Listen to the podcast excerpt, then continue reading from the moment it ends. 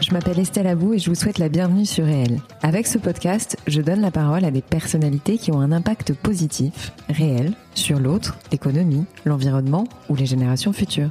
Par leurs actions, leurs entreprises, leurs pensées, leurs œuvres ou leurs visions, ces hommes et ces femmes contribuent d'une manière ou d'une autre au monde de demain et à celui d'aujourd'hui. Si vous aimez le podcast et que vous voulez me soutenir dans ma démarche, la meilleure manière de le faire, c'est de vous abonner, de mettre 5 étoiles à l'épisode, de le commenter ou encore d'en parler autour de vous sur les réseaux sociaux et dans la vie réelle. Alors je vous souhaite une très bonne écoute et on y va. Alors, excuse-moi, c'est euh, pas forcément lié, mais un petit peu quand même. Du coup, l'instinct maternel, ce qu'on appelle l'instinct maternel, le, le désir d'enfant, Ouais. ça n'existe pas en fait? Ou ça existe? Euh... Est-ce que c'est purement féminin? difficile. Non, je sais pas. Je me suis toujours Euh, demandé est-ce qu'on nous, est-ce qu'on nous mentirait pas un peu? Tu vois, le fait de dire, euh, bah, une femme, euh, si, si, elle a forcément besoin euh, d'avoir des enfants. Alors là-dessus, on nous ment, oui, c'est sûr. Voilà. Non, ça je suis complètement d'accord. Ça, ça n'existe pas. Enfin, ça n'existe pas. En tout cas, ce qui est sûr, c'est qu'en tant que femme, on est obligé de se poser la question. Parce, mais parce que la société fait que euh, justement, si on décide de pas avoir d'enfant, on va nous dire ah bon t'es sûr. hein Donc c'est une question qui se pose en tant que Mhm. femme. Peut-être qu'en tant qu'homme, je pense qu'elle se pose aussi, mais peut-être de manière moins criante Mhm. que en tant que femme, parce que en tant que femme, bah, on n'a pas la même horloge biologique, et puis c'est nous qui portons les Mhm. enfants dans notre corps, donc ça fait quand même des différences. Psychologue clinicienne de formation, elle est également auteure du livre La puissance du féminin sacré. Messieurs, restez là parce que cet épisode vous concerne tout autant que les femmes. Elle inscrit sa pratique dans une démarche féministe pour, comme elle le dit, penser la liberté des femmes et leur empowerment. Elle porte en elle un éclairage non clivant, axé sur l'équilibre entre ce que chaque personne, homme ou femme, porte en elle de féminin et de masculin. Avec elle, nous avons abordé des sujets qui me tiennent à cœur, la puissance féminine comme vecteur d'émerveillement, autant chez l'homme que chez la femme, l'enfant divin, la femme sauvage, la maternité, l'image de guerrière fabriquée par le patriarcat, et surtout un sujet qui me concerne personnellement, les femmes qui ne veulent pas d'enfants. Je sais, je changerai peut-être d'avis, et en tout cas cet épisode m'a beaucoup éclairé. J'espère qu'il vous plaira et surtout vous aidera à voir plus clair en vous, en l'autre ou les deux. Alors maintenant, j'arrête de parler et je laisse la parole à l'éclairante Camille Sfez.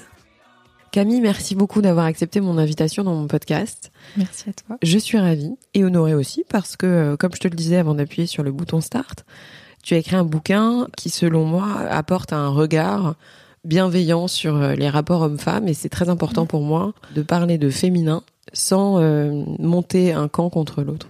Donc je vais commencer par te demander si tu le peux de te présenter autant professionnellement que personnellement. Oui, alors déjà merci de m'accueillir dans ce podcast. Euh, alors moi je, je raconte souvent euh, que j'ai un double parcours professionnel.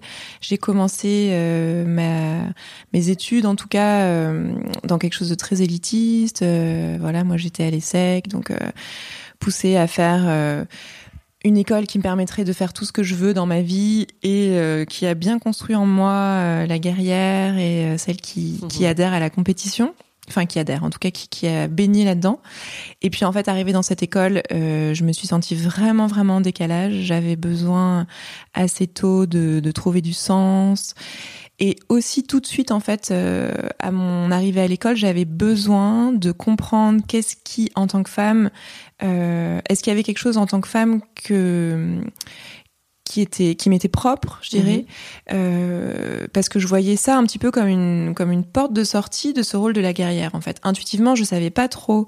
ce que ça voulait dire, mais en tout cas, je me rendais bien compte que on me demandait de faire des choses qui me paraissaient masculines. Euh, et ça aussi, pareil, c'était un peu intuitif. Je, je- voilà, j'ai mis du temps en fait à construire après une pensée Mhm. autour de ça. Mais en tout cas, très tôt, j'avais envie d'échapper à ce rôle et j'avais envie d'être euh, au service en fait, Euh, d'être là pour aider les autres. T'avais Oui. une inspiration personnelle, c'est-à-dire autour de toi, tes parents, euh, tu, tu- cette envie de se positionner différemment, ça devenait. Euh, Bah, ça me venait du, du schéma familial qui était euh, pour le coup très caricatural. Moi, on m'a appris à être, euh, on m'a dit, bah, en tant que femme, tu seras comme un homme, tu feras ce que tu veux, tu seras indépendante, t'es intelligente. Euh, Comme voilà, ce qui est vrai. Hein Mais par contre, à la maison, j'avais un modèle d'un père euh, voilà, dans la réussite sociale, beaucoup dans l'apparence. Il faisait quoi, dans... sans indiscrétion Mon père, Enfin, euh, si tu au veux départ, parler, non, bien sûr, obligé. il est expert comptable. Après, il a, il a monté son, son cabinet d'expertise et puis Mhm. il fait surtout des affaires, en fait. Ouais. On va dire que c'est un Ouais. homme d'affaires, voilà, qui, Mhm. qui investit, rachète un peu tout ce qui, voilà. Mhm. Euh, en tout cas, quand j'étais enfant, euh, euh, je le voyais beaucoup dans. euh, Enfin, j'entendais beaucoup, enfant et ado, ce discours de un certain discours de la réussite. Et je voyais d'ailleurs aussi à l'ESSEC les gens autour de moi qui y adhéraient. Enfin, il y avait quelque chose comme ça de d'attrayant et et en même temps dans lequel je me suis jamais reconnue. Et à côté de ça, ma mère était une artiste. Enfin, elle est toujours, mais euh, mère au foyer, qui exposait pas beaucoup, qui travaillait pas. Donc du coup, j'avais euh, pas tellement de modèles justement de femmes qui étaient épanouies, libres, euh, intelligentes euh, et qui réussissaient et qui étaient pas dans ce modèle de la réussite qui Mhm. moi en fait me paraissait tellement faux. En fait, je crois que c'est juste que je voyais un décalage énorme entre euh, l'apparence, l'apparente réussite euh, Mhm. de mon père, et puis ça, ce que je percevais en tout cas comme euh, étant sa, son épanouissement personnel en fait. Et donc, je suis arrivée à l'ESSEC, j'étais en dépression, j'ai rencontré un, un thérapeute qui m'a tout de suite, en fait, lui, il travaillait beaucoup autour du masculin euh, et de comment les hommes peuvent... euh, C'était un homme. C'était un homme, Mhm. ouais. Euh, donc ça m'a fait du bien d'avoir cette figure-là euh, masculine qui m'a dit va voir les cercles de femmes, il y a peut-être quelque chose à, à trouver pour Mhm. toi. Et là, j'ai donc découvert en même temps, je dirais, le monde du développement personnel et le monde des, des cercles de femmes. Et ça m'a, ce que j'ai découvert, c'était en fait vraiment la, la puissance de l'authenticité, la puissance de la vulnérabilité, de se connaître, d'accepter euh, les endroits où je suis pas parfaite. Justement, moi qui avais tellement été construite avec une idée que si j'étais pas parfaite, j'allais en gros mourir, quoi. Enfin, ou, Mhm. ou alors j'allais être euh, au banc de la société. Ou... Et donc là, je me rendais compte que, en fait, ces femmes que je rencontrais, toutes leurs imperfections, c'était des endroits où elles avaient pu euh, construire leur puissance d'une certaine Mhm. manière. Et ça, c'est quelque chose qui m'a vraiment euh, très fortement impacté. Mhm. Enfin, je me suis tout de suite dit qu'il y avait quelque chose à aller voir de ce côté-là. Donc, j'arrête, enfin, j'arrête, non, je finis les secs, je, je change euh, d'orientation professionnelle, je reprends Mhm. mes études pour devenir psychologue. Mhm. Et puis, euh, donc en parallèle de ma formation de psychologue, je, je fais beaucoup de développement personnel pour moi. Voilà, dans les cercles, mais aussi je m'intéresse pas mal au, à la médecine euh, traditionnelle ama- euh, Mhm. amazonienne, euh, voilà, au rêve éveillé, enfin un certain nombre de pratiques euh, qui m'amènent petit à petit à construire ben, ce que je fais aujourd'hui euh, Mhm. auprès des femmes d'abord, euh, c'est-à-dire comment est-ce qu'on peut euh, comment développer notre sensibilité pour être plus en contact avec ce qui se passe réellement et pas simplement justement dans toutes les croyances que je peux avoir, dans mes filtres, dans et donc euh, vraiment tout ce travail sur ouvrir ses perceptions, ouvrir son, son corps d'écoute, sa sensibilité, finalement pour être voilà plus à l'écoute de soi, plus à l'écoute du vivant. Du coup, est-ce que tu peux juste définir, parce que moi c'est clair pour moi, mais les Ouais. cercles de femmes en fait, Ouais, la notion de cercle de femmes, un petit peu Ouais. rappeler l'histoire de, de, de leur fondation, parce que je pense que, enfin moi ça me parle, mais ça Oui, parle bien sûr, pas à tout ça monde. parle pas à tout le monde, c'est vrai. Euh, on en parle de plus en plus aujourd'hui, mais c'est vraiment pas quelque chose qui est encore très courant. Mm. Hein, et, et je dirais, il y a deux trois ans, personne ne, ne parlait de ça. Mhm. Euh, moi, j'ai découvert ces cercles d'abord en Angleterre, et c'est plutôt quelque chose, je pense, qui vient des États-Unis au départ. Ouais. C'est-à-dire qu'il y avait des femmes qui travaillaient dans le monde du développement personnel, qui ont euh, créé ces espaces où on se réunit que entre femmes. euh, avec l'idée qu'il y a des choses qui ne peuvent se dire qu'entre femmes. Mhm, mhm. Euh, donc il y a, y, a des- y a des choses, notamment bah, tout ce qui a trait à notre corps, donc par exemple à la maternité, aux accouchements, aux fausses coucher, aux avortements, aux abus, toutes ces choses-là, c'est des sujets dont on peut parler plus facilement quand on n'est que entre femmes. C'est sûr. Donc euh, elle crée ces espaces pour que les femmes puissent euh, finalement se voilà déposer ces choses dont on ne parle Mhm. pas ailleurs. Et puis du coup ce euh, je, je sais pas si c'est voilà, je sais pas comment ça se fait, mais en tout cas émerge aussi aux États-Unis une idée que en tant que femme, euh, on peut enfin en tout cas moi ce qui m'a ce qui m'a plu dans ces espaces, c'est l'idée que on est en équanimité avec les hommes, c'est-à-dire qu'on a la même valeur, mais le fait de croire que je suis comme un homme et que je, je, je, devrais avoir exactement les mêmes droits, enfin droits évidemment, mais les mêmes places que les hommes, c'est en fait un filtre du patriarcat. C'est le patriarcat qui nous fait croire que pour être libre et épanoui, il faudrait qu'on soit comme les hommes et qu'il n'y ait aucune différence avec les hommes.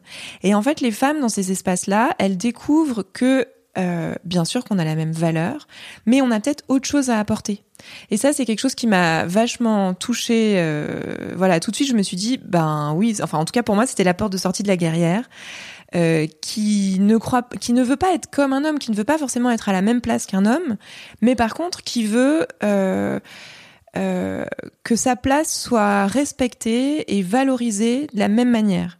Et donc, par exemple, ça veut dire, parce que du coup, c'est pas forcément très clair, mais euh, ça veut dire, enfin là en même temps quand je te dis ça, je non non mais enfin pour moi c'est très clair, c'est-à-dire de dire euh, euh, certes il nous faut une égalité euh, salariale, une égalité de droit, une égalité humaine en fait tout même simplement, de, enfin de du pouvoir, de décision. Mais par contre on, on peut peut-être plus basculer vers une complémentarité que vers une égalité au sens euh, on se met en confrontation et, Oui. et on essaye de jouer de jouer un jeu en fait Oui, euh, en se prétendant être euh, ce qu'on n'est pas. oui. Donc il y a la question de l'égalité et puis il y a la question aussi de bah si les femmes assument de prendre le pouvoir euh, à leur manière, ça ouvre une possibilité en fait pour ce, cette notion de pouvoir ou voilà de liberté ou ou d'empowerment où on, met, on peut mettre plusieurs choses derrière, mais ça ouvre une une nouvelle manière de prendre le pouvoir en fait. Et ça c'est peut-être bon pour les hommes aussi. Bien sûr. Mais d'ailleurs, euh, on va en parler parce Ouais. que le pouvoir, en l'occurrence, toi, tu parles de puissance dans ton bouquin. Ouais. Enfin, le, le Oui. titre de ton Oui. bouquin, euh, c'est la puissance féminine. Mm. Et à un moment, en lisant le titre, euh, je me suis dit, mais finalement, cette puissance féminine peut être trouvée autant chez une femme que chez un homme. C'est-à-dire Ouais, que si euh, c'est quelque chose que tout le monde peut s'approprier. Mais justement, je voudrais qu'on parle un petit peu de ton bouquin si ça te dérange pas. Sauf si je te laisse, je t'ai peut-être coupé non, au non, milieu d'un développement. Ton livre, quel a été l'élément déclencheur pour écrire ton bouquin? C'est-à-dire, qu'est-ce que tu as voulu euh, Donc, c'est un livre qui est sorti euh, il y a un an et demi, euh, je crois. Il y a forcément une- un souhait. J'aime bien cette phrase quand j'ai un auteur face à moi. C'est qu'est-ce que tu as voulu faire et défaire en écrivant ce livre et à partir de quand tu t'es dit bah je prends la plume et je vais écrire? C'est-à-dire quel a été ouais l'élément déclencheur? Alors, j'avoue que j'ai été pas mal poussée par Mhm. la vie pour l'écrire parce qu'il y a plusieurs euh, éditrices qui m'a qui m'ont proposé d'écrire et puis euh, il y en a une notamment qui m'a qui m'a vraiment euh, convaincue de le faire. C'est vrai que moi j'étais je sais pas, je crois qu'il y avait aussi une question de pas me sentir capable ou euh, donc j'ai tu lis beaucoup toi-même personnellement, tu es très instruite. Donc Ouais. tu avais quand même peut-être un, une sorte de comme beaucoup de gens qui lisent beaucoup et qui sont très instruits, ils se disent non mais je veux quand même pas passer le pas ou Oui, c'est ça. C'est-à-dire que bah, quand, je- bah, quand, quand tu dis ça, c'est tout de suite la comparaison. Tu vois, voilà, Ouais. évidemment, qu'est-ce que moi, enfin moi, c'est pas mon métier d'écrire. euh, Mhm. moi, je suis euh, voilà psychologue. Donc, oui, je savais que je savais écrire parce que dans mes études, on m'a appris à écrire, mais en même temps, pas. Mm. je me suis dit bon, voilà, c'est pas mon métier, je, je saurais pas faire. Et puis en fait, l'élément déclencheur, ça a été vraiment de me dire. J'ai envie que les femmes connaissent ces espaces que moi je connais, donc ces cercles, hein, Mhm. euh, qu'elles les connaissent, qu'elles les connaissent de l'intérieur, qu'elles y aillent. Et, et je sentais que, bah voilà, j'étais à la bonne place pour parler de ce qui se passe dans ces endroits qui étaient tellement euh, pff, peu courants, tellement cachés, tellement mystérieux. Euh, et moi, je voyais qu'il y avait beaucoup de transformations qui avaient, qui se passaient dans ces espaces. Donc j'avais vraiment envie, Mm. voilà, de, de le faire connaître au plus C'était nombre. Ah oui, oui, c'était vraiment, mais ça faisait déjà, moi du coup, ça fait une petite dizaine d'années que je, je- j'anime des cercles, un petit peu moins, mais bon, du coup, ça faisait 6-7 ans que j'en animais quand j'ai commencé à écrire, quelque chose comme ça. Donc, je, je savais que c'était précieux euh, et j'avais, voilà, envie de, de le diffuser. Mm, mm. Et justement, ces cercles, ils sont gratuits. Comment ça se passe concrètement? Tu vois, si demain quelqu'un nous écoute et Ouais. se dit bah tiens, ça Donc, il y a plein de formes différentes, en fait, ce qui a voilà de riches et en même temps euh, bah on peut pas le on peut pas les cadrer quelque part. Ces cercles c'est que- cercle de femmes. Ça veut simplement dire qu'on propose à des femmes ensemble de se réunir et de s'asseoir en cercle. Mm, mm. après ce qui s'y passe c'est hyper vaste en fait. Et en fonction des femmes qui animent des cercles elles vont proposer des choses très différentes. Euh, a priori le, le- la définition commune c'est que euh, ce qu'on fait c'est surtout parler C'est surtout un espace de parole et qui a pas spécialement d'autres techniques. Sinon, on appelle ça un cercle de euh, chant, de rituel, de voilà. Euh, mais en fait, si donc euh, aujourd'hui, il y a, il y a beaucoup d'espaces comme ça où les femmes se réunissent entre elles, qui se qui se créent. Euh, moi, j'ai longtemps soutenu un mouvement qui s'appelle les Tentes Rouges, aussi parce qu'en fait, ces, ces américaines et ces anglaises qui m'ont enseigné ces espaces, qui m'ont fait découvrir ces espaces, elles ont créé des mouvements comme ça aux États-Unis. Mhm. Euh, je pense à Diana Lam qui a créé euh, le Red Tent euh, in Mhm. Every Neighborhood, euh, Alissa Starkweather, enfin voilà, des, des femmes qui ont créé des mouvements de tente rouge. Et donc c'est vrai que moi quand j'ai créé un cercle de femmes, je l'ai appelé une tente rouge au départ. Et ce qu'il y a dans la tente rouge, c'est vraiment l'idée que la femme qui anime, c'est une femme parmi d'autres, quoi. Y a, elle a pas, c'est pas une thérapeute, elle a pas une compétence particulière. Elle a juste fait l'expérience d'être dans ces cercles de manière régulière et du coup, elle peut euh, en créer avec les femmes autour d'elle. Donc, il y a vraiment l'idée que ça pourrait se développer euh, partout dans chaque quartier. euh, et ça, je trouve que ça a de la valeur. Mhm. Et les tentes rouges, euh, aujourd'hui, euh, les femmes, en tout cas dans- de mon réseau qui en animent, elles demandent 15 euros. Euh, pas- donc c'est pas gratuit, mais c'est vraiment pour trois heures, c'est c'est voilà, c'est symbolique, quoi. Enfin Mmh. c'est parti. Les frais Mmh. de la salle, euh, gérer les inscriptions, etc. Mmh. Mais il y a vraiment l'idée que euh, euh, il y a une égalité. Toutes les femmes autour du cercle, il y en a une qui anime, mais on est toutes à la même place ou Mmh, presque. mmh, Et mmh. j'aime beaucoup cette Mmh. cette idée-là. Euh, ensuite, il y a voilà des cercles qui proposent d'autres choses. Moi aujourd'hui, j'anime plus beaucoup de temps trou. J'anime des cercles où je propose des enseignements ou, ou du travail de supervision, des choses comme Mhm. ça. Donc, euh, et puis il y a des femmes qui animent des cercles avec des rituels, des pratiques. Du coup, c'est aussi payant. Hein. Mhm. Euh, mais en tout cas, originairement, il y a cette idée que, en fait, n'importe qui pourrait dans son salon réunir un. des femmes et en faire un, avec les outils qu'il faut, parce que justement, le l'enjeu, c'est que ce soit pas euh, comme un cercle de copines, quoi. Ouais. Que ce soit pas une réunion où on va juste euh, parler comme d'habitude. Donc il y a un protocole ou quelque chose comme ça? Ouais, il y a des outils de communication. Euh, vraiment une manière de, de prendre la parole qui fait que, notamment le fait que personne va rien dire sur ce que je dis. C'est-à-dire que moi, je vais partager quelque chose, mais après, on m'en parlera plus, on me posera pas de questions, on me demandera pas mon, son, on me donnera pas son avis. Et donc, euh, la parole de cette manière-là devient euh, sacrée ou en tout cas non, ju- t'es particulière. pas dans le jugement ou t'es pas dans le. Il n'y a pas de Ouais. jugement, il n'y a pas de, il y a pas de commentaire, il y a Mm. même pas quelqu'un qui me dit ah j'ai vécu la même chose, euh, tiens voilà ce que j'ai vécu. Donc ça installe un- une présence en fait particulière et ça fait que du coup je, je parle pas en réagissant à ce que disent les unes et les autres. Je parle vraiment, c'est vraiment un processus pour apprendre à se connecter à euh, Mm, mm. ces profondeurs, on va dire, ou l'espace de tranquillité Mm. à l'intérieur où je vais pouvoir euh, entendre. En fait, quand je parle dans un cercle, j'entends quelque chose de ma vérité. Tout d'un coup, je suis surprise, comme euh, chez un psy, on a, on dit, on a un insight, on s'entend dire quelque chose et tiens, on a compris quelque chose de son histoire. Bah, ça peut aussi se passer en cercle Mm, mm, mm. parce que on parle de cet espace de, de silence à l'intérieur. J'ai écouté une interview de toi qui m'a qui a vraiment résonné euh, en moi parce que tu disais pour se soigner le monde en l'occurrence enfin en tout Mm. cas aider le monde ou l'autre enfin quand je dis le Mm. monde c'est euh, ça peut être sa voisine mais euh, c'est euh, il faut se soigner soi-même j'aime bien la notion de soin enfin je sais pas si c'était vraiment le soin que tu as utilisé comme terme mais c'était plutôt voilà pour changer le monde il faut se changer soi Ouais. moi, c'est quelque chose dont j'ai pris conscience en fait il y a pas très longtemps. Et j'aimerais bien que tu développes un tout petit Oui. peu, si tu vois, cette notion, parce que je pense que c'est très important que les gens l'entendent. Oui. Alors c'est sûr que ça c'est mon regard de psychologue aussi Mm. qui, qui me fait dire ça. Hein. Euh, mais je vois beaucoup de gens qui ont envie de changer le monde et qui du coup croient qu'il faut. Enfin, bien sûr qu'on peut changer les choses à l'extérieur, mais si on les change pas à l'intérieur, euh, on va toujours euh, porter nos mêmes filtres sur le monde. Mm. Et d'une certaine manière, quand même, c'est beaucoup plus facile de croire qu'il suffit de euh, manger bio, euh, ne Porter plus des tote bags. voilà, euh, pour que le monde change Ouais. et surtout ne pas regarder euh, ce qu'il y a à l'intérieur. Parce qu'en fait, se changer soi, c'est assez inconfortable. Mm. Ça passe par regarder tous les endroits à l'intérieur de moi où je suis pas comme j'aimerais être. Donc en fait, c'est Ça passe souvent par une rupture. En plus, il y a forcément une petite crise ou Oui. un truc, enfin pas au sens négatif, mais il y a, il y a forcément un oui, bien chose sûr. inconfortable, mais euh, et qui peut nous arriver aussi sans l'avoir décidé. Oui, donc parfois ça nous tombe dessus, Ouais. exactement. euh, voilà, un événement extérieur. La vie nous rappelle que là, en fait, on s'est un peu éloigné de, Ouais, de nous-mêmes. Euh, parfois, c'est simplement. Enfin, moi, dans mon cas, par exemple, j'ai été tellement mal. Tu vois, c'est la dépression qui a fait qu'à un moment, j'avais besoin de me retrouver. En fait, je pouvais plus continuer à vivre avec moi-même, en fait, Mhm. comme j'étais. Euh, mais c'est vrai que ce processus de se changer soi, c'est vraiment nous faire tomber de l'illusion, quoi. Ouais. C'est vraiment euh, bah, se regarder en face, voir qu'il y a plein d'endroits en fait dans notre vie où on n'est pas comme on aimerait. Euh, et puis du coup, ben aller euh, changer nos relations, euh, oser dire les choses qu'on n'a pas osé dire, oser pardonner aux gens avec qui on n'a pas envie de pardonner.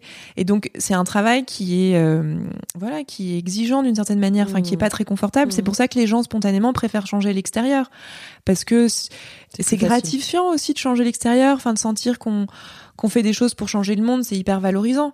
Euh, mais pour moi, il y a, il y a vraiment quelque chose qui manque si on prend pas le temps de regarder euh, mes pensées, mes modes de fonctionnement, mes relations avec Bien les sûr. autres. Et euh, ce qui, donc ça, c'est une manière de te répondre. La deuxième, c'est aussi de regarder les choses dans l'autre sens, c'est-à-dire que le fait de changer qui je suis, donc en fait, ça veut dire en gros d'apaiser mes conflits finalement, hein, d'arrêter d'être dans Mhm. une forme de dualité, euh, de juste avant on disait euh, les magazines féminins qui disent faut faire Mhm. 3, kilos de régime avant l'été, bah ça veut dire qu'il y a une partie de moi quand même, enfin ça parle de l'amour de soi par exemple, hein, Mhm. développer de l'amour pour soi-même, euh, être capable de valoriser qui je suis, mes qualités, mes défauts. En fait, ça, c'est, c'est pour moi, c'est essentiel pour Mhm. être d'abord en paix avec soi. Et puis du coup, si moi, par exemple, je valorise qui je suis, ok, donc on va prendre cet exemple du corps, accepter mon corps avec ses 3 kilos en plus, ou accepter que je suis pas tout le temps performante et que j'ai besoin de ralentir ou accepter euh, que euh, oui, euh, il y a à l'intérieur de moi une colère énorme, mais dont j'ai honte que je laisse pas sortir, mais qui fuite quand même de temps en temps quand je suis chez moi avec mes enfants, par exemple, parce que cette Mmh. colère, ben c'est aussi la mienne, c'est pas que les autres, ces méchants, Bien sûr. qui ont cette colère. Donc tout ça, en fait, ça fait que je peux vraiment réconcilier quelque chose à l'intérieur. Et je crois Mhm. que cette réconciliation, c'est vraiment l'enjeu de la transformation du monde aujourd'hui, Mhm. d'arrêter de d'être dans l'opposition de tous ces contraires, mais de se dire, en fait, tout ça, ça vit à l'intérieur de moi. Et si je le reconnais, euh, je suis plus victime de cette ombre. En fait, tu sais, ça c'est vraiment un- une, une idée euh, qui vient de Jung, qui dit que donc Jung, il nous apprend que à chaque fois qu'on nous a dit qu'un comportement n'était pas autorisé, on l'a mis dans notre ombre. Donc quand on nous a dit euh, arrête de pleurer, arrête de te mettre en colère, nan, tout ça en fait on le met de côté et on fait, on, on utilise beaucoup d'énergie pour surtout ne pas être en contact avec Mmh. ce qu'on a mis dans notre ombre, qui est un peu comme une espèce d'énorme sac à dos qui se remplit à chaque fois qu'on s'autorise pas quelque Mmh. chose et qui tout d'un coup en fait est tellement énorme que on passe euh, une partie folle de notre énergie à contrôler ce qui pourrait potentiellement sortir de dangereux de ce sac à dos. Donc le fait de se regarder, faire un travail sur soi, c'est vraiment se dire ok en fait, tout ça c'est des parties de moi qui sont pas agréables, des choses que j'ai refoulées, que j'ai reniées. Bah, je vais les regarder en face et je vais d'une certaine manière me les réapproprier. Évidemment pas pour euh, quand je parlais de la colère par exemple, pas pour euh, exploser de colère à chaque instant, mais pour me dire cette énergie là, en fait j'y ai droit, je peux la poser de manière claire, je vais pas forcément uti- l'utiliser de la même manière qu'on l'a utilisé sur moi. Euh, et du coup, je vais plus être coupée en deux. Et, et ça, cette, ce processus d'unification, euh, de- d'intégration, euh, je pense que ça a un impact énorme sur, euh, sur l'état du monde. Bah justement, voilà. Quand on arrive à soigner ces oppositions, est-ce que c'est ça qui peut pas nous aider justement à construire un monde en alliance avec Mm. l'autre sexe? Que ce soit Oui. homme ou femme, de, de Oui. se dire, euh, il y a cette forme de d'équilibre à trouver en soi entre Ouais. masculin et féminin, parce qu'on a Ouais. tous du masculin et du féminin. Ouais. Est-ce que c'est pas ça qui nous permet aussi de vivre euh, de manière beaucoup plus douce notre rapport à l'autre sexe? Oui, bien sûr, parce que en fait, on est, euh, on est dans ce patriarcat euh, depuis des milliers d'années Donc en fait, dans cette ombre dont je parle, il y a tout l'inconscient collectif et puis il y a toutes les histoires déjà juste simplement qu'on a vécues avec nos parents, avec les hommes et les femmes autour de nous qui, qui ont qui nous ont élevés, puis les hommes et les femmes de notre vie, euh, qui fait que il y a voilà il y a, y a, beaucoup de blessures dans la relation homme-femme. Il y a énormément euh, ben de de femmes qui ont vécu du, des abus de toutes sortes de la part des hommes qui étaient dans, en position de domination et des hommes qui ont vécu des abus de la part des femmes qui étaient en position de domination. Hein. Euh, donc il y a beaucoup de, euh, il y a beaucoup à réconcilier. Euh, et c'est vrai que ça passe par se, se, faire la paix avec son histoire, en mmh. fait. Regarder, euh, regarder son histoire. Alors tu parles de masculin, féminin. Euh, il y a, je trouve c'est toujours vraiment compliqué de parler de ces polarités en étant juste et en parlant des bons cadres de référence. Euh, moi, je parlerai. Donc, souvent, on dit euh, masculin-féminin comme deux polarités à l'intérieur de nous. C'est un peu le yin et le yang. Mmh. Hein, quand je parlais de la mmh. guerrière, par exemple, tout à l'heure, elle est plutôt yang. Mmh. Et puis, euh, celle qui est plus à l'écoute, elle est plutôt yin. Mais en même temps, yang et yin, c'est pas masculin-féminin.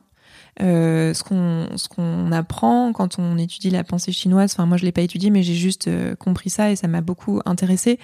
C'est que en fait, le fait d'avoir d'avoir collé euh, les qualificatifs masculin, féminin sur yang et yin, c'est venu euh, vachement tard dans l'histoire de la pensée chinoise. C'est venu autour de, de Jésus-Christ, enfin mhm. la dynastie qui était à ce moment-là. Mhm.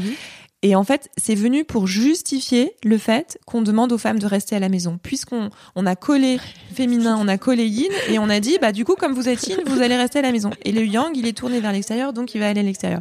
Donc c'est vraiment un, encore une fois, euh, n'identifions pas masculin et féminin avec ces notions-là.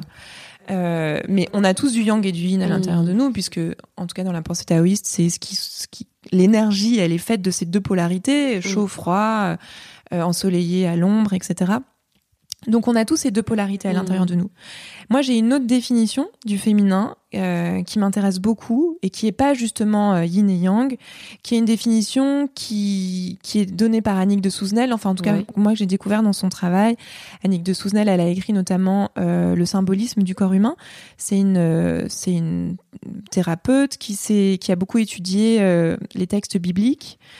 et notamment le, les textes bibliques en hébreu et elle explique qu'en hébreu, euh, masculin et féminin, enfin mâle et femelle, ça parle de deux parties à l'intérieur de nous, mais le, côté femelle, le côté féminin, euh, c'est la partie de nous qui est en lien avec le divin. C'est la partie de nous qui est la plus mystérieuse, c'est la partie de nous qui nous permet de nous émerveiller, par exemple, devant un coucher de soleil, et que la partie mâle, c'est la partie qui doit se souvenir de son côté féminin. Donc en fait, elle change complètement. Euh, c'est plus du tout euh, yin yang. Enfin, c'est en tout cas elle dans son, son cadre de référence, c'est pas du tout ça dont elle parle. Mhm. Elle parle vraiment de euh, on est tous mâles, c'est-à-dire qu'à la naissance, on est tous, on a, on a tous oublié cet autre côté de nous qui est le côté féminin, en lien avec l'émerveillement et le divin. Et on doit tous se souvenir de cette haute partie de nous qui est en fait notre féminin. Mmh. Mais ça, du coup, je trouve que cette lecture, elle est beaucoup plus inclusive et elle nous sort bah du féminin qui serait la douceur, masculin qui serait l'action. En fait, on s'en sort pas de, de, de cette euh, dualité-là. Mmh. Donc moi, j'aime beaucoup cette idée et, et c'est vraiment, j'ai l'impression d'avoir vécu ce processus-là ces dernières années, de m'ouvrir à la partie de moi qui est capable de s'en remettre, qui est capable de faire confiance à quelque chose de plus mmh. grand, qui est capable de s'émerveiller. Et en fait, c'est ça le féminin. Et, et, je vois plein d'hommes qui sont dans ce dans cette démarche là de, de s'ouvrir à quelque chose de plus. Hiring for your small business? If you're not looking for professionals on LinkedIn, you're looking in the wrong place. That's like looking for your car keys in a fish tank. LinkedIn helps you hire professionals you can't find anywhere else, even those who aren't actively searching for a new job but might be open to the perfect role. In a given month, over 70% of LinkedIn users don't even visit other leading job sites. So start looking in the right place. With LinkedIn, you can hire professionals like a professional. Post your free job on linkedin.com slash people today. Subtil, au fait que c'est pas que le mental qui décide, euh, au fait qu'ils peuvent euh, faire appel à ce qui est présent et, et surfer l'instant présent euh, sans avoir besoin forcément de planifier ou de savoir. Et en fait, c'est ça le féminin pour moi. Enfin, Mais du coup, ça, oui, ça les, ça les libère aussi, euh, enfin, d'une certaine Oui. manière. Bah oui, parce que c'est ça. Si on dit que le masculin c'est l'action, bah les hommes aussi, ils sont obligés, ils sont dans des injonctions. Moi, je, je- je côtoie beaucoup de femmes, donc j'ai plutôt l'habitude d'entendre des femmes souffrir du patriarcat, mais les hommes, ils en souffrent tout autant. On Bien est sûr. tous enfermés dans. Ça me rappelle le culte. livre d'Olivia Gazalet, Le Mhm. mythe de la virilité. C'est- étonnant. Pourquoi tu l'as pas lu? Je suis étonnée. de ça- J'essaie de C'est tous ces livres là qu'on me demande de lire qui arrivent.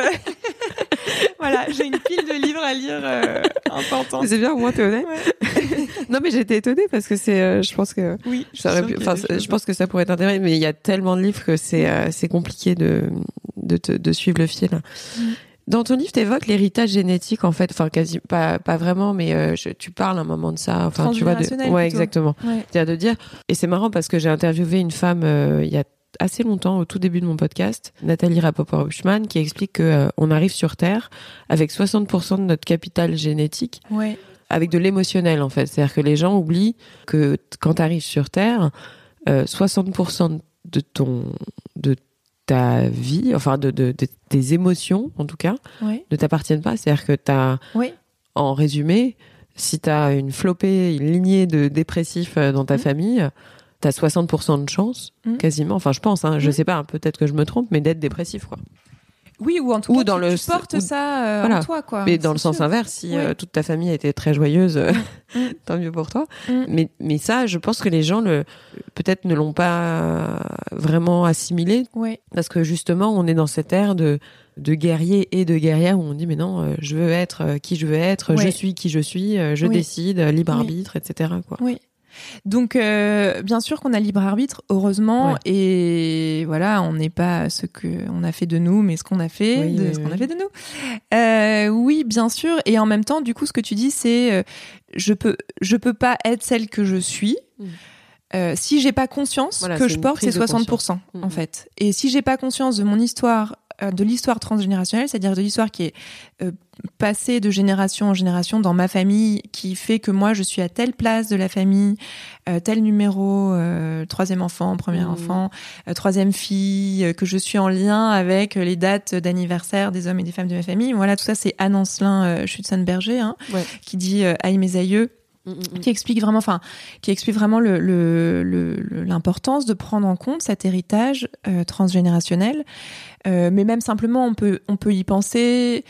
Donc, c'est bien plus vaste que l'exemple que je vais donner. Mais un enfant, quand il est devant- dans le ventre de sa mère, pendant neuf mois, il est imprégné de ses émotions. Donc, l'état émotionnel de la mère pendant neuf mois, euh, ça influence énormément euh, notre construction, en Mm. fait.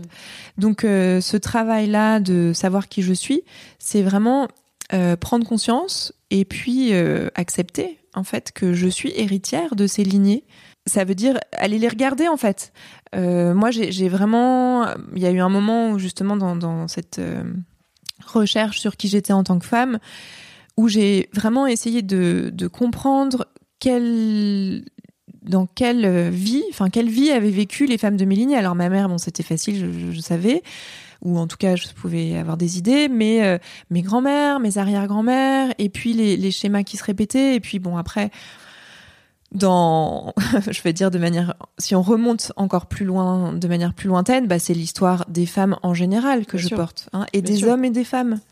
Euh, ça c'est vraiment quelque chose dont je me rends compte aujourd'hui, c'est que moi, aujourd'hui, je suis une femme, mais donc je porte l'héritage des femmes blessées, mais j'ai été un homme dans d'autres vies probablement, et Mhm. j'ai été aussi de l'autre côté, hein, Mhm. du côté de ceux qui avaient le pouvoir et qui en abusaient. Je veux pas dire que tous les hommes ont, ont le pouvoir, mais en tout cas, pendant longtemps, il y a eu un, cette domination Bien quand sûr. même. Donc, euh, donc c'est vraiment faire la paix avec toutes ces euh, voilà tout cet héritage, c'est-à-dire toutes ces guerres en fait, toute cette guerre des sexes euh, qui a duré pendant des, des milliers d'années.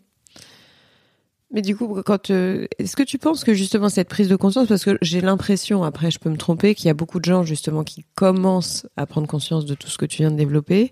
Est-ce que c'est ça qui parfois force les femmes à pas faire d'enfants? Tu vois, c'est-à-dire est-ce que à un moment, puisque tu es psychologue, Mhm. est-ce que le fait de dire, euh, voilà, je sais d'où je viens, parfaitement. Et c'est Ouais. pour ça que je ne ferai pas d'enfant. Parce que je Ouais. vois quand même beaucoup de femmes autour de moi qui décident de ne pas faire d'enfant.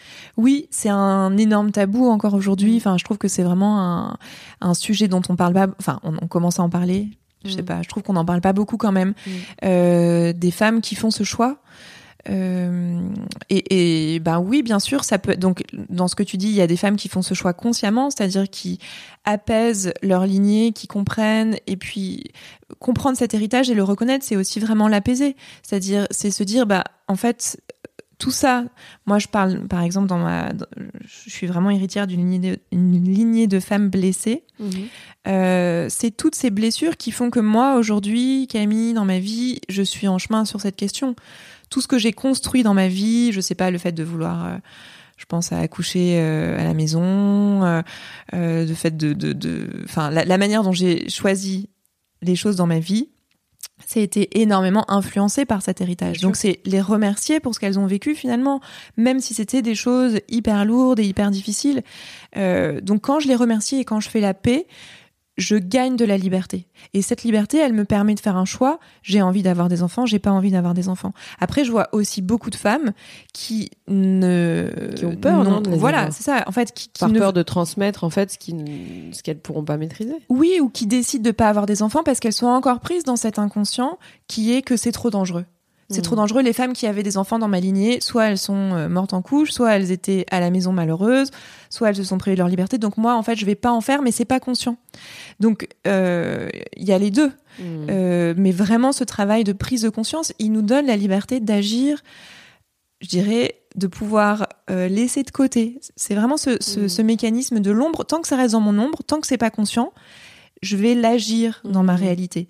Et à partir du moment où je prends conscience de ce qui s'est passé, bah, je peux choisir. Mm, mm, mm. Et oui, bien sûr, je peux choisir aussi de me dire, bah, moi, dans ma vie, je vais être heureuse sans être mère. Et, et là, je trouve que les femmes qui font ce choix-là, elles sont confrontées à ce tabou social qui est, mais, mais t'es sûre, mais euh, ça va être trop tard, euh, mais tu vas le regretter. Enfin, oui, je suis bien placée pour. euh, et c'est terrible. Enfin, il y a vraiment besoin de femmes qui parlent, enfin, qui, qui, qui Ouais, ouais, qui non, mais moi, je, ouais, ce- ouais, mais je pense qu'il faut quoi. en parler parce que en en parlant, peut-être que certaines vont se dire, bah oui, effectivement, je veux vraiment pas d'enfants, ou peut-être que les autres vont se dire, ah bah si, finalement, je veux des enfants. Et je pense qu'il y a un sujet autour de ça parce qu'on nous explique justement, trop encore aujourd'hui, qu'on peut être tout, executive woman, euh, Ouais. avoir les enfants, euh, perdre 3 kilos avant l'été, euh, séduire. Mm. Enfin, il y a un sujet de, de formation, d'éducation, etc. Mm. Mais j'ai constaté aussi une chose, c'est qu'il y avait beaucoup de femmes là de plus en plus qui assument le fait de ne pas vouloir travailler, qui assument le fait de se dire bah je travaille mais je suis pas carriériste ou en tout Mm. cas j'ai pas forcément envie de gagner des millions. euh, Mm. bah, je trouve que c'est pas si mal en fait parce qu'en se détachant de cette compétition euh, parce que c'est toujours une compétition la carrière. Mais voilà, je trouve qu'il faut il faut aussi se calmer un peu en fait. Il y a un sujet de calme à Oui. reprendre. Et puis, il y a un sujet de, on a besoin d'autres modèles, en fait. On a besoin de modèles de femmes qui sont épanouies sans enfants. Et en fait, euh, ça n'a jamais existé Mhm. dans l'histoire. Mhm. Enfin, les femmes qui n'avaient pas d'enfants jusqu'à aujourd'hui, c'était des femmes qui ne pouvaient pas en avoir ou qui étaient euh, femmes seules. C'était pas des femmes qui consciemment faisaient ce choix librement. Mm. Euh, et donc, il y a, on a besoin de, de décorréler aussi euh, l'épanouissement d'une femme de la maternité, même s'il y a des femmes pour qui ça, ça va avec. Mais c'est vraiment, pour moi, c'est ce même processus de sortir de cet héritage. Et euh, c'est ça qui est chouette dans la période dans laquelle on vit, c'est qu'on est vraiment en train d'inventer, bah, déjà les hommes, les femmes, il y a, on voit qu'il y a plein de genres entre les deux, euh, qu'il y a plein de manières de vivre sa maternité, il y a plein de manières de pas la vivre, il y a plein de manières de vivre sa carrière. Et donc pour moi, c'est, enfin, moi j'ai j'ai vraiment souffert de pas avoir de modèle en fait, et d'avoir juste un modèle hyper binaire de euh, soit je suis une femme carriériste et du coup j'ai pas je, je m'épanouis pas à côté et je peux pas prendre du temps avec mes enfants soit je suis une mère au foyer bon aujourd'hui heureusement et par exemple avec euh, ce média là le fait d'entendre de plus en plus de voix d'hommes et de femmes de chemins singuliers Mm. euh, ben, je peux me reconnaître en fait. Et le fait de voir quelqu'un à l'extérieur qui fait qui s'est donné une autorisation moi ça m'en donne. Et c'est ce processus là qui m'intéresse aussi beaucoup. C'est ce qu'on vit dans un cercle c'est-à-dire que dans un cercle on entend des femmes qui se donnent des autorisations de euh, dire non à leur mec, à leur boss, de dire oui, enfin je sais pas, de, de... et ces autorisations-là, quand je vois une femme se la donner, tout d'un coup c'est comme si moi je pouvais me la donner, et c'est hyper C'est libérateur aussi. important euh, dans ton dans ton livre. Tu en parles de l'autorisation. Ouais. Alors, excuse-moi, c'est euh, c'est pas Mhm. forcément lié, mais un petit peu quand même. Mhm. Du coup, l'instinct maternel, ce qu'on appelle l'instinct maternel, le, le désir d'enfant, Ouais. ça n'existe pas en fait Ou ça existe Euh... Est-ce que c'est purement féminin difficile. Non, je sais pas. Je me suis toujours Euh, demandé est-ce qu'on nous est-ce qu'on nous mentirait pas un peu Tu vois, le fait de dire euh, bah une femme, si si, elle a forcément besoin d'avoir des enfants. Alors là-dessus, on nous ment, oui, ça c'est Voilà. sûr. Non, ça je suis complètement d'accord. Ça, ça n'existe pas. Enfin, ça n'existe pas. En tout cas, ce qui est sûr, c'est qu'en tant que femme, on est obligé de se poser la question. Euh, parce mais parce que la société fait que euh, justement, si on décide de pas avoir d'enfant, on va nous dire ah bon t'es sûr. hein Donc c'est une question qui se pose en tant que femme. Peut-être qu'en tant qu'homme, je pense qu'elle se pose aussi, mais peut-être de manière moins euh, criante Mhm. que en tant que femme, parce que en tant que femme, bah, on n'a pas la même horloge biologique, et puis c'est nous qui portons les Mhm. enfants dans notre corps, donc ça fait quand même des différences. Mais après de dire que euh, spontanément, par exemple, une mère d'instinct, elle saurait aimer son enfant, s'en occuper, elle, elle aurait besoin d'en avoir, etc.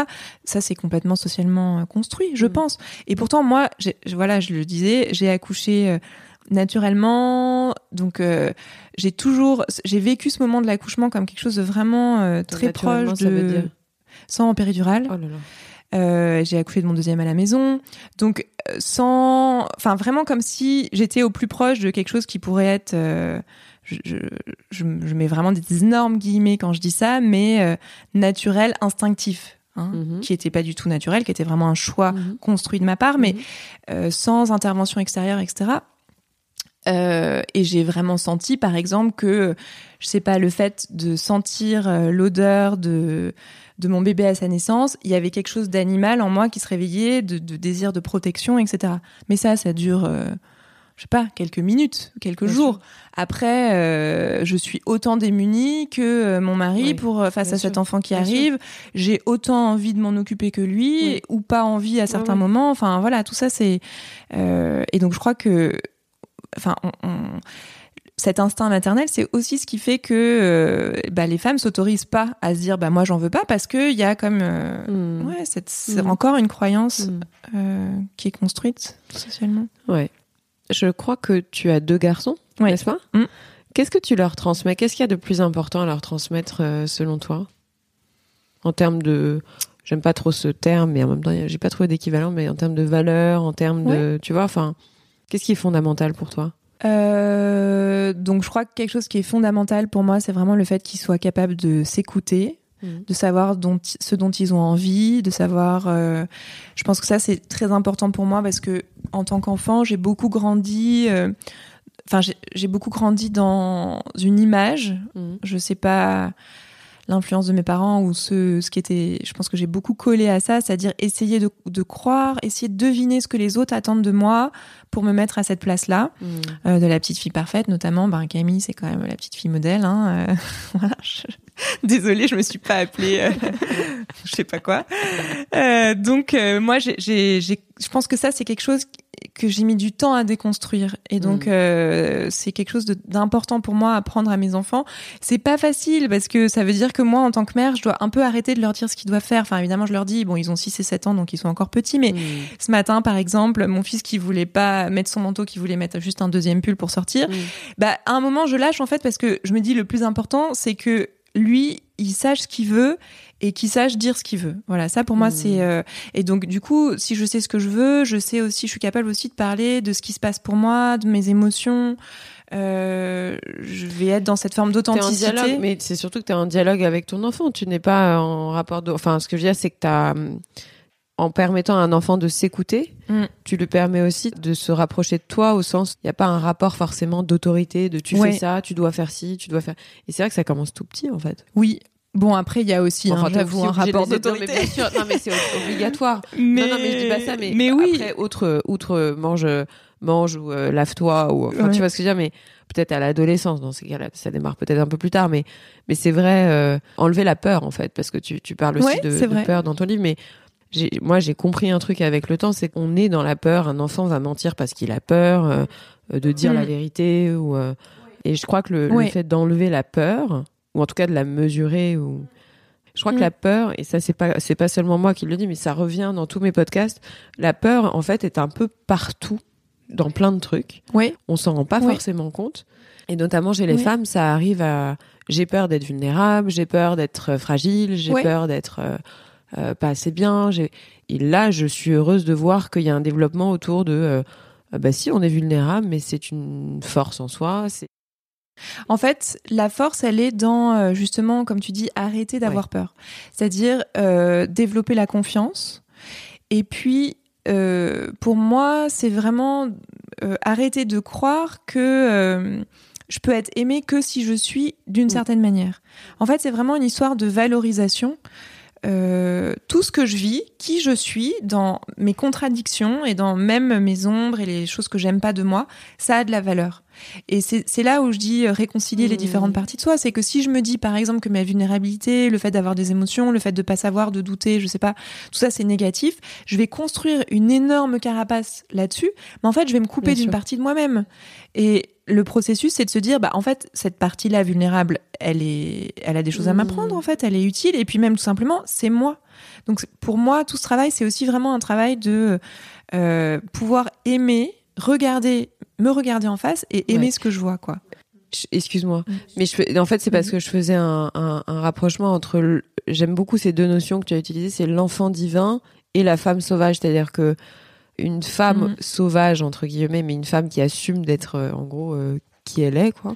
C'est écouter son enfant euh, intérieur, enfin son, son, Oui, c'est écouter. Donc la femme sauvage, pour moi, c'est vraiment Clarissa Pinkola Estes qui en parle. Elle dit que les femmes, on a été muselées par la société et que du coup, elle, fait dans son livre Femmes qui courent avec les loups, elle nous, elle nous explique en fait plein de chemins pour euh, sortir de ce musellement, sortir de ce patriarcat, sortir de du rôle de la gentille euh, bonne femme dans laquelle on nous a mise et dans laquelle mmh. on étouffe.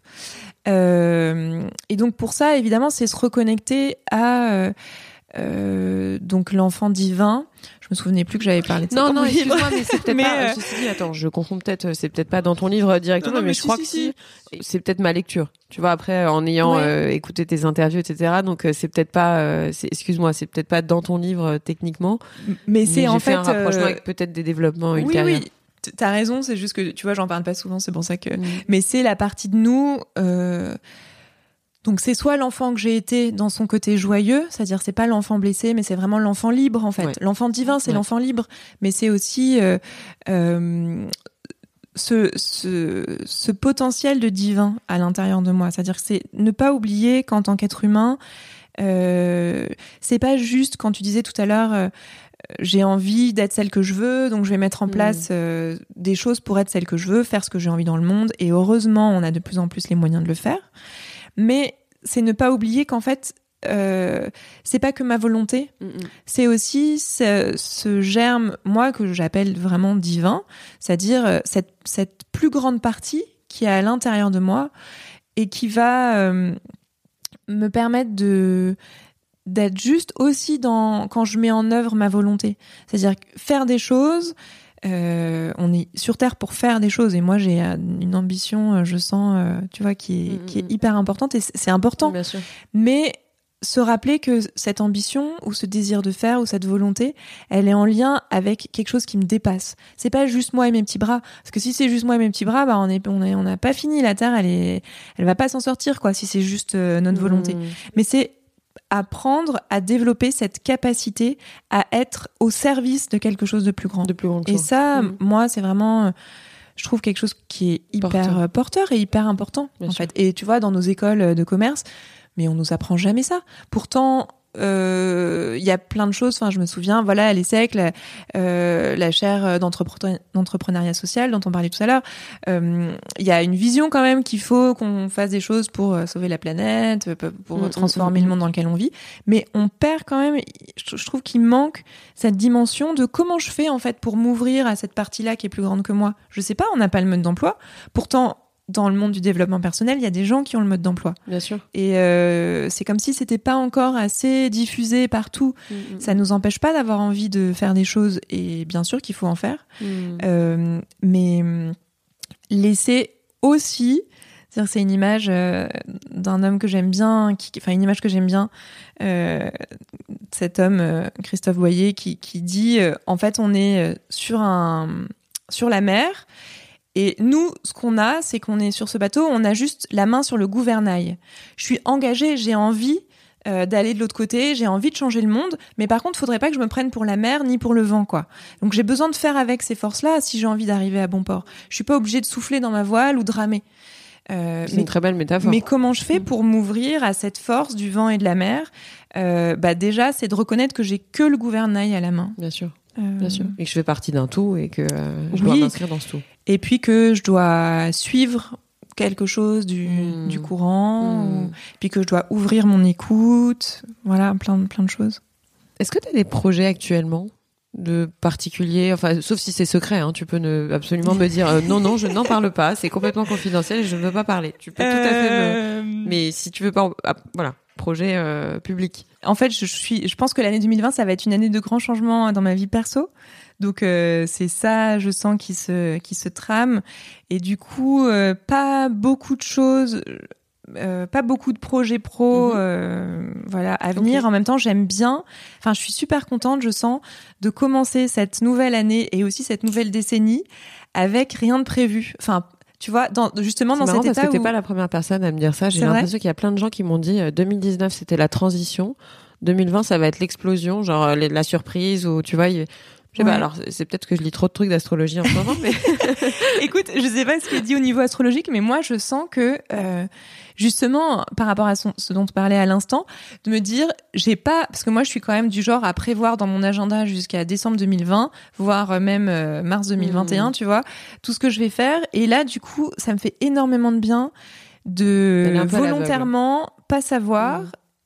et puis de voir. Évidemment, ça va, il va y avoir des projets qui vont arriver, mais voilà, pour l'instant. Encore trois questions, après je te libère. J'aime bien poser la question à mes invités, mais t'es pas encore une fois obligé de me répondre ou d'avoir une réponse euh, construite, etc. Mais euh, qu'est-ce que tu penses de ce qu'on vit en France aujourd'hui, tu vois, d'un point de vue général? Qu'est-ce que tu penses du climat français actuellement? Je vois, en fait, moi j'ai l'impression de, de vivre dans un monde très différent que celui dont on parle dans les médias. Ouais. Euh, et donc j'ai l'impression en fait que le climat français c'est comme une autre planète par rapport à ce que moi je vis dans dans les gens que je rencontre, dans les interactions que j'ai.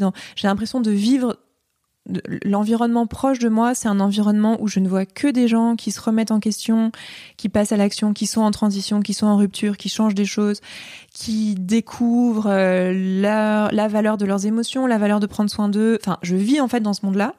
Et donc, euh, quand je regarde ce que les, les, médias me présentent sur le climat français, j'ai vraiment l'impression de vivre sur une autre planète. Et je me dis, euh, enfin, je pense à cette phrase, il suffit, enfin, c'est qu'une poignée de personnes qui vont changer le monde, quoi. Enfin, euh, c'est-à-dire que je, en fait, moi, le monde dans lequel je vis, c'est ce monde où autour de moi et je participe à contribuer à ce que de plus en plus de gens soient dans cet état de, en tout cas au moins recherche d'harmonie mmh. et de plus en plus d'harmonie mmh. intérieure, extérieure. Et je vois bien que c'est pas le cas de, de tout le monde, euh, mais en même temps, c'est juste là quoi. Je pense. Mmh. Je sais que quand je dis ça, ça peut paraître assez euh, naïf et c'est j'ai conscience que c'est que un regard sur la situation mais je crois vraiment que c'est ce c'est aussi ce travail là intérieur qui fait que les choses vont changer à l'extérieur il y a besoin que les gens aillent dans la rue euh, voilà manifestent disent, que mm. ça va pas euh, mais c'est vrai que moi je, je, suis sensible plutôt à ce mm. ce travail là intérieur quoi mm. est-ce que tu as eu des coups de cœur récents euh, littéraires cinématographique. Euh, je sais pas, ça peut être euh, une exposition, ça peut être un bouquin, ça peut être un film, ça peut être un truc, euh, tu vois, récent. tu t'es dit, j'adore. C'est pas obligé là que je me dis, hein. oh là là, je, je suis tellement pas assez. Non, non, mais c'est. Après, ça peut être aussi. non, mais ça peut être un, un, un livre référent, tu vois. Enfin. Donc là, il y a un livre peut-être dont j'ai envie de parler, c'est La femme tambour, qui est un livre qui hmm. est sorti chez Le Duc, aux éditions Le Duc la semaine dernière, qui est un livre qui a été écrit par une américaine, Len Redmond, qui est décédée aujourd'hui, qui vient d'être traduit et qui parle de des découvertes archéologiques. Elle, elle a fait 15 ans de, de recherche archéologique sur la place des femmes et la place du tambour dans euh, la euh, dans la préhistoire mhm. et donc dans le rôle que ces femmes qui étaient les, les joueuses de tambour dans le rôle qu'elles avaient, notamment dans, par rapport au culte de, de cette déesse mère. Hein. Mm-hmm. donc pour moi, c'est un livre qui ouvre une nouvelle perspective sur voilà ce qui s'est passé avant euh, la naissance du patriarcat, avant la découverte de l'écriture, avant l'agriculture, dans une société dont on ne sait rien, sur lequel mhm. on peut que projeter des choses. Mais euh, voilà, ces recherches, elles tendent à, montrer que les femmes, elles avaient un rôle particulier mhm. euh, à cette époque-là de notre histoire collective. Et, et voilà, c'est un livre qui m'a beaucoup mhm. touchée. Avant de poser la question d'un coup de gueule, parce que je pose toujours cette question, c'est un coup de cœur et un coup de gueule. Mais juste avant, puisque tu as beaucoup parlé de ton livre, est-ce que tu as est-ce que tu as un regret à l'égard de la communication autour de ton bouquin? Est-ce que tu as envie de dire encore quelque chose que tu n'as pas dit? Tu vois, quelque chose qui un message parce que ça fait maintenant euh, à peu près un an et demi que tu l'as écrit, tu as, certainement euh, fait beaucoup d'interviews mais je me demande si euh, tu vois après un petit temps les, les auteurs ont pas forcément ont peut-être un truc à dire, tu vois en plus. En fait, je pense que si je l'écrivais aujourd'hui, j'écrirais pas du tout la même chose. D'accord. Euh, donc c'est pas tellement. Je pense que le, principe le message euh, de mon livre, je, il a été bien relayé.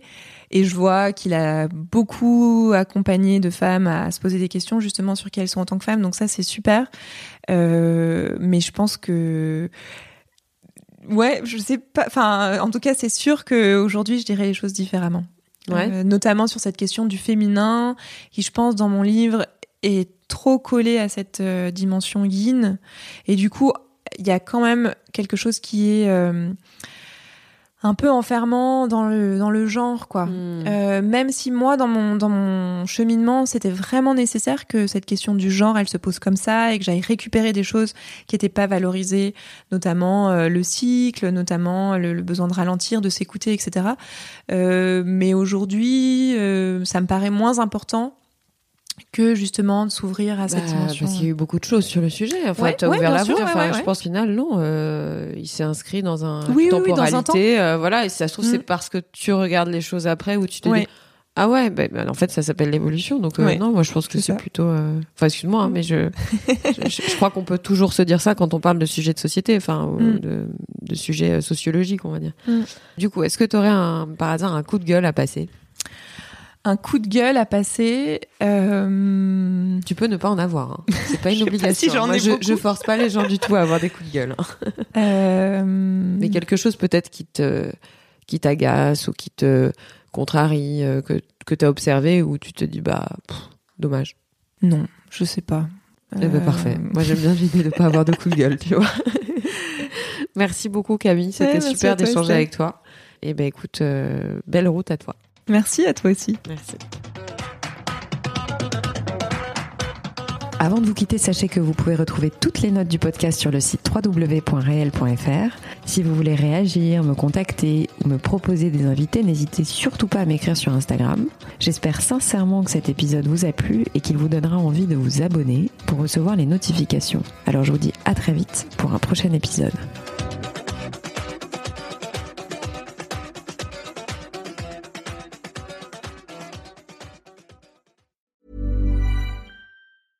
Even on a budget, quality is non-negotiable. That's why Quince is the place to score high-end essentials at 50 to 80% less than similar brands. Get your hands on buttery soft cashmere sweaters from just 60 bucks, Italian leather jackets, and so much more. And the best part about Quince, they exclusively partner with factories committed to safe, ethical, and responsible manufacturing. Elevate your style without the elevated price tag with Quince. Go to quince.com slash upgrade for free shipping and 365-day returns.